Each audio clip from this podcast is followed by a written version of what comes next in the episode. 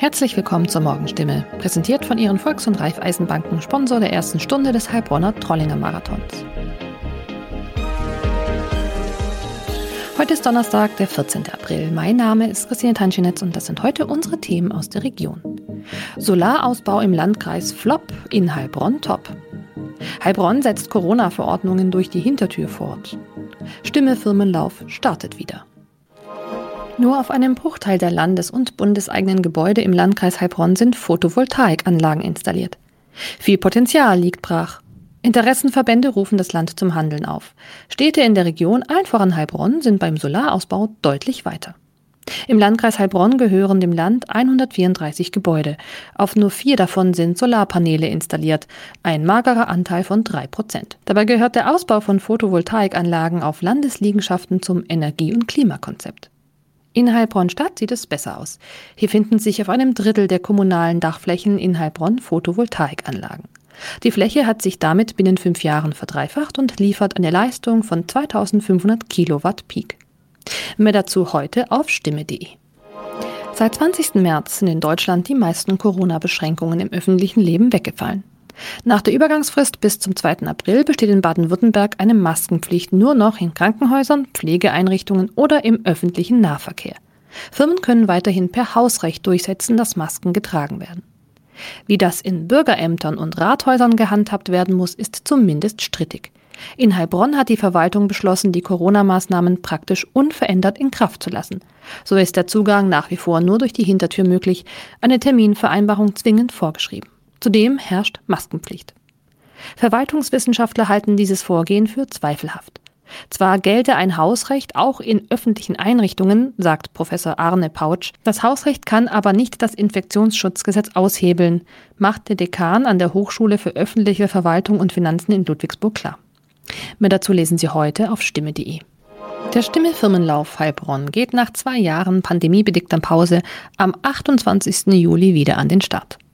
Die Heilbronner Eventagentur Hamann und Friends, die die Idee dieses Laufevents vor fast 15 Jahren nach Heilbronn gebracht hat, übernimmt die Gesamtverantwortung für einen der erfolgreichsten deutschen Firmenläufe.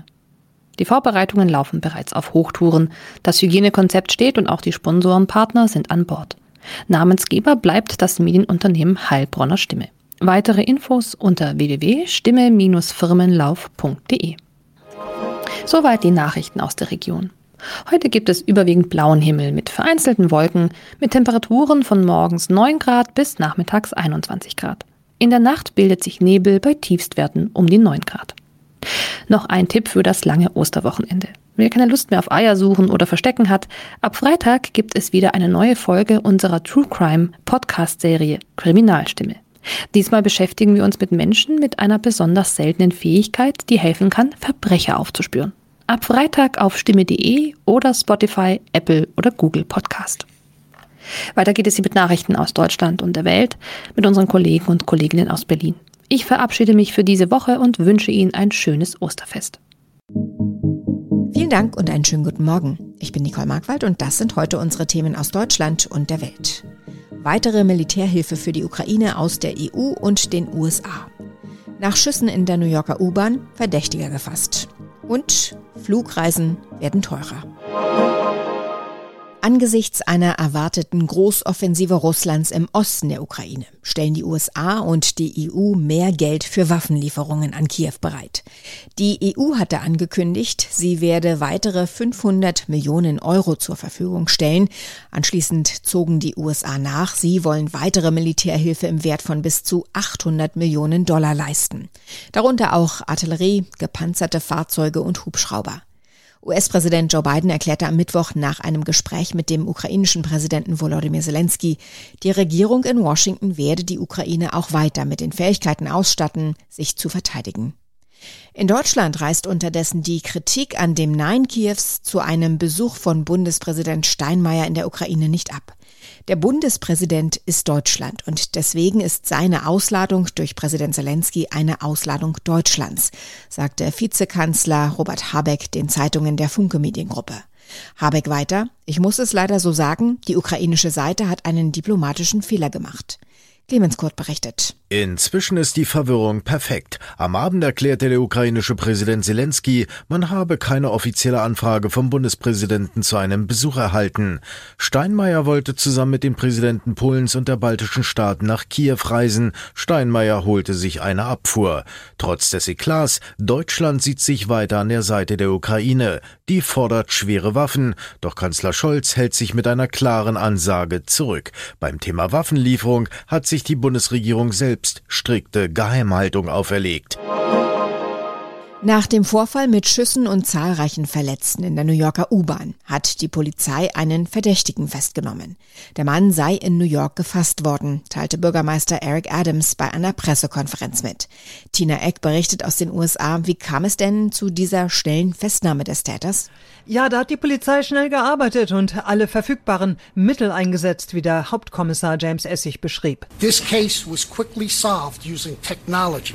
Wir haben modernste Technologie benutzt, Videoauswertungen und wir haben diese Infos schnell an die Öffentlichkeit gebracht. Und so kam es dann zu einem Tipp über eine Hotline. Der Verdächtige sei in einem Fastfood-Restaurant im East Village, sagte ein Anrufer und da haben dann Streifenbeamte die Gegend durchkämmt und den Mann ganz schnell gefunden. Er ließ sich äh, an einer Straßenecke ohne Widerstand festnehmen. Der Tippgeber kriegt auch eine Belohnung. 50.000 Dollar waren ausgesetzt. Und was ist das für ein Mann, dieser 62-Jährige? Weiß man, was ihn zu dieser Tat bewegt hat? Mentale Probleme und eine gewisse Unzufriedenheit haben offenbar das Leben des 62-Jährigen bestimmt. Er hatte sich unter anderem schon bei YouTube über die äh, Zustände in New York beschwert. Er hatte über die Obdachlosigkeit gejammert und äh, über den neuen Bürgermeister geklagt. Ganz offensichtlich hat der Mann Probleme und er war auch schon oft mit dem Gesetz in Konflikt geraten. In New York war er vor der Tat schon neunmal festgenommen worden, im benachbarten New Jersey dreimal. Äh, wieso aber gerade dieser Anschlag in dieser Form mit Schüssen und Rauchbomben auf so viele unschuldige Pendler in einer U-Bahn, äh, das werden wohl erst die Verhöre klären oder auch nicht. Wie lautet denn die Anklage und was für eine Strafe droht ihm? Nun, auf Juristendeutsch lautet die Anklage Verstoß gegen ein Gesetz, das terroristische und andere gewaltsame Attacken auf den öffentlichen Nahverkehr verbietet. Äh, also jedenfalls macht man sowas nicht. Bei einer Verurteilung droht ihm eine lebenslange Haftstrafe und die vielen vorherigen Festnahmen, vielleicht sogar Vorstrafen, die dürften äh, dann beim Strafmaß auch äh, nochmal extra schwer wiegen. Unter Umständen äh, müssen aber eben mentale Probleme berücksichtigt werden. Ist in New York wieder Normalität eingekehrt nach dem Schock? Ja, da läuft alles wieder nach Fahrplan in New York. In der U-Bahn patrouillieren zurzeit mehr Polizisten und der Bürgermeister hat versprochen, äh, die U-Bahn insgesamt sicherer zu machen, äh, etwa vermutlich mit mehr Kameras oder anderer Technologie. Aber letztlich bleibt natürlich das Schusswaffenproblem. Wie der Mann an die Waffe kam und ob er sie legal erworben hatte, wissen wir noch nicht genau. Äh, Präsident Biden hat ja schärfere Waffengesetzgebung versprochen, erst vor ein paar Tagen. Keine guten Nachrichten für Urlauber, auch wenn dieser Trend absehbar war. Flugpassagiere müssen sich auf steigende Preise einstellen. Fliegen wird in jedem Fall teurer, sagte Condor-Chef Ralf Teckentrupp der Frankfurter Allgemeinen Zeitung. Hauptgrund sind die gestiegenen Kerosinpreise. Diana Kramer hat Einzelheiten, wie viel teurer wird's denn? Konkrete Zahlen hat der Condor-Chef nicht genannt, aber als kleine Beruhigung, es soll nach seiner Aussage keine übermäßigen Preissteigerungen geben. Teckentrupp sagte, der Flug selbst mache ja nur einen Teil des Preises einer Pauschalreise aus und wenn die zum Beispiel im Schnitt 700 bis 800 Euro kostet, dann würde ein Flug, der 20 Euro mehr kostet, die meisten Urlauber nicht abschrecken und eine Buchung auch nicht verhindern. Aber klar, für eine Familie wären das dann eben schon mal knapp 100 Euro mehr nur für die Flüge. Alles wegen der höheren Preise für Kerosin? Das ist ganz sicher der Hauptgrund. Wir alle merken das ja an den Tankstellen, wie teuer Kraftstoff geworden ist. Wir jubeln ja inzwischen schon, wenn der Sprit mal knapp unter zwei Euro kostet. Ein zweiter Grund sind laut Condor-Chef Teckentrupp zusätzliche Kosten aus dem EU-Klimapaket Fit for 55. Daran hat die Europäische Union das Ziel formuliert, die Netto-Treibhausgasemissionen bis 2030 um mindestens 55 Prozent zu senken. Und diese zusätzlichen Kosten dafür werden auch an die Kunden, also in dem Fall an die Passagiere, weitergegeben. Wird uns damit das Reisen wieder vermiest, nachdem es gerade erst wieder möglich ist? Na, zumindest nicht sofort. Nach Aussage des Condor-Chefs wird der Sommerurlaub mit dem Flieger in den nächsten fünf, sechs Jahren für weite Teile der Bevölkerung erschwinglich bleiben. Danach wird es aber nach seiner heutigen Einschätzung sehr viel teurer. Im Moment gibt es ja eine große Reiselust. Die Deutschen wollen wieder raus. Das zeigt sich jetzt schon zum Osterfest. Den Sommerurlaub wollen 34 Prozent im europäischen Ausland verbringen und 10 Prozent planen eine Fernreise mit dem Flugzeug. Das ergab eine aktuelle YouGov-Umfrage. In unserem Tipp des Tages geht es heute um das anstehende Osterfest beziehungsweise darum, womit man den Liebsten eine Freude machen kann. Reicht ein Schokihase oder muss es mehr sein? Demi Becker hat ein paar Tipps, die man bei den Ostergeschenken für Groß und Klein beachten kann.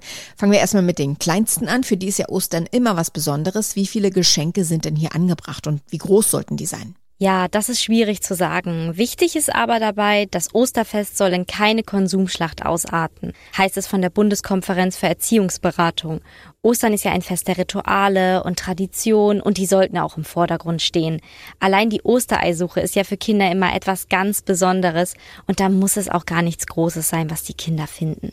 Man kann Süßigkeiten verstecken, alles in Maßen natürlich und darunter kann dann auch ein Highlight für das Kind sein und vielleicht ist es ja dann sogar eins, das es sich vom Osterhasen gewünscht hat. Muss es denn immer etwas Gekauftes sein? Nein, denn gerade an Ostern sollte der Konsum ja eher im Hintergrund stehen. Man kann zum Beispiel etwas backen oder basteln und das dann verschenken. Das geht auch immer gut zusammen mit Kindern. Über solche Geschenke freuen sich ja auch immer die Großeltern. Und gerade in Zeiten von Corona und Krieg tut es auch gut, solche Familienrituale weiterzuführen, zu pflegen und einfach Zeit mit der Familie zu verbringen. Und wie sieht's mit den Erwachsenen aus? Ja, es kann auf jeden Fall helfen, vorher ein bisschen abzusprechen, ob und wie viel man sich schenken möchte. Das nimmt auch für alle den Stress raus. Aber eine kleine Überraschung darf es schon sein. Wenn zum Beispiel der Partner oder die Partnerin in der Kindheit ein bestimmtes Gericht immer zu Ostern gegessen hat, kann das auch eine tolle Überraschung sein. Eine Tafel Schokolade oder auch ein Blumenstrauß sind auch sehr schöne Gesten. Und eine handgeschriebene Osterkarte verleiht dem Ganzen nochmal natürlich eine ganz persönliche Note. Sie beschützen den Papst, aber ihre Dusche funktioniert nicht richtig. Das ist nur ein Problem, mit dem die Mitglieder der Schweizer Garde in ihrer maroden Kaserne im Vatikan zu kämpfen haben. Eine Renovierung ist geplant, aber es gibt Streit ums Geld. Denn dafür ist auch Steuergeld aus der Schweiz eingeplant. Der Vatikan beteiligt sich dagegen nicht. Claudia Wächter berichtet aus Rom. Tolle Uniformen, Imageträger für die Schweiz, doch hinter der Fassade bröckelt's offenbar. Wie muss man sich denn die Zustände in der Kaserne der Gardisten vorstellen? Ja, so eine Jugendherberge auf diesem Niveau, die würde wahrscheinlich dicht machen. Oft hocken da wirklich zehn Leute auf einer Stube mit nur einem Klo, einer Dusche und in der schimmelt's auch noch. Klimaanlage natürlich Fehlanzeige und das bei den Temperaturen hier im Sommer mehr als schweißtreibend und ähm, ja, Privatsphäre bei den Rekruten, die gibt's natürlich auch nicht. Dann schon eher Lagerkoller. Eine neue Unterkunft scheint da angebracht, aber warum macht der Papst dafür nicht das Geld locker? Ja, das habe ich mich auch gefragt, zumal der Papst äh, seine Jungs ja immer aufs Höchste lobt und ähm, die schwören ja sogar im Extremfall für ihn zu sterben. Aber der Ministaat, der finanziert generell keine Immobilienprojekte auf eigenem Grund und Boden. Und wer bezahlt jetzt die neue Kaserne für die päpstlichen Bodyguards? Das sind ja immerhin gut 50 Millionen Euro. Ja, da wurde eine Stiftung ins Leben gerufen und äh, für die sammeln die Schweizer nun fleißig, aber auch Steuergelder. Die fließen in diesen Topf und ähm, das passt einigen natürlich gar nicht. Die fragen sich, was haben wir mit der päpstlichen Leibgarde zu tun? Man sei ja schließlich nicht mehr im Mittelalter, aber unterm Strich ähm, wird wohl das notwendige Geld zusammenkommen. Warum wird der Papst eigentlich von Schweizern beschützt? Sind die besonders gut, besonders loyal? Ja, tatsächlich galten die Schweizer als äh, Top-Kämpfer, damals vor mehr als 500 Jahren. Und ähm, der damalige Papst, der brauchte genau solche Typen für seine Feldzüge. Er heuerte also eine Söldnertruppe an, war mehr als zufrieden und ähm, bis heute hat sich daran eigentlich nicht viel geändert. Soweit das Wichtigste an diesem Donnerstagmorgen. Mein Name ist Nicole Markwald. Ich wünsche einen guten Tag.